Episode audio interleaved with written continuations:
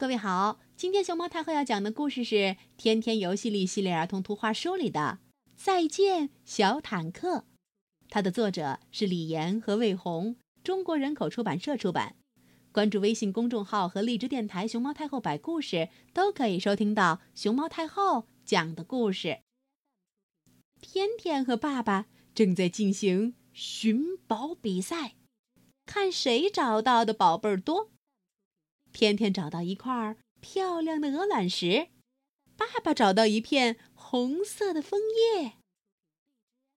突然，天天在树下发现一个亮晶晶的东西，他提着自己的小筐，咚咚咚，跑过去想看个究竟。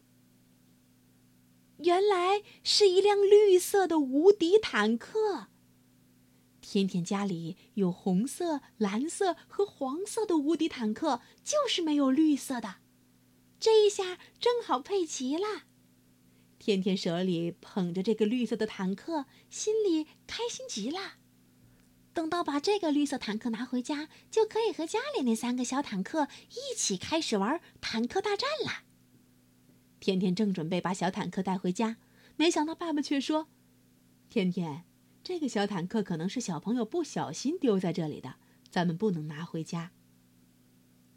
天天可不想听爸爸的，不，我偏要拿回家。爸爸蹲了下来，看着天天的小脸儿，坚持的说：“别人的东西咱们不能拿回家。”看到爸爸是认真的，天天急得大哭起来。可恶！不要你！你是世界上最坏的爸爸！我要拿坦克回家，这是我找到的宝贝儿。坏爸爸！爸爸抱起天天，轻声说：“是啊，就是的。”天天哭得可伤心了。爸爸继续轻声说：“哭吧，爸爸抱着你呢。”嘿坏爸爸，我叫坦克。过了一会儿，天天说：“可是我真的很喜欢这个小坦克。”爸爸回答：“那咱们可以去买呀。”天天边哭边说：“可是我现在就想要。”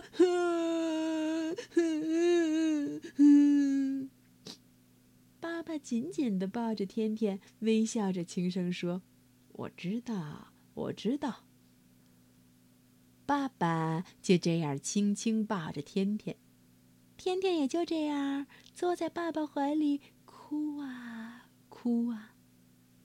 也不知过了多久。天天觉得心情开始一点儿一点儿好起来，他慢慢的安静了下来。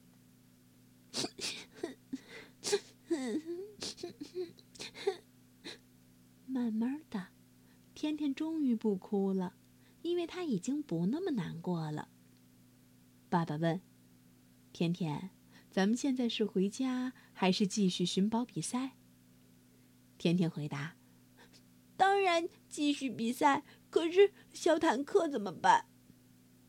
爸爸说：“就把它放在这里吧，它的主人会来找它的。”天天虽然有点舍不得，但还是把小坦克放回原来的地方。爸爸说：“小坦克和它的主人一定会谢谢你的。”天天依依不舍的转身。对着绿色的小坦克说了一声“再见”，就牵着爸爸的手离开了。晚上，爸爸把小坦克的故事仔仔细细的告诉了妈妈。妈妈一边听一边惊讶的摇头说：“不会吧，把小坦克放回去了？那也太难做到了吧！”天天戴着自己的雷锋帽，骄傲的抬起了头，嗯。我还回去了。我呀，还跟小坦克再见了。再见，小坦克。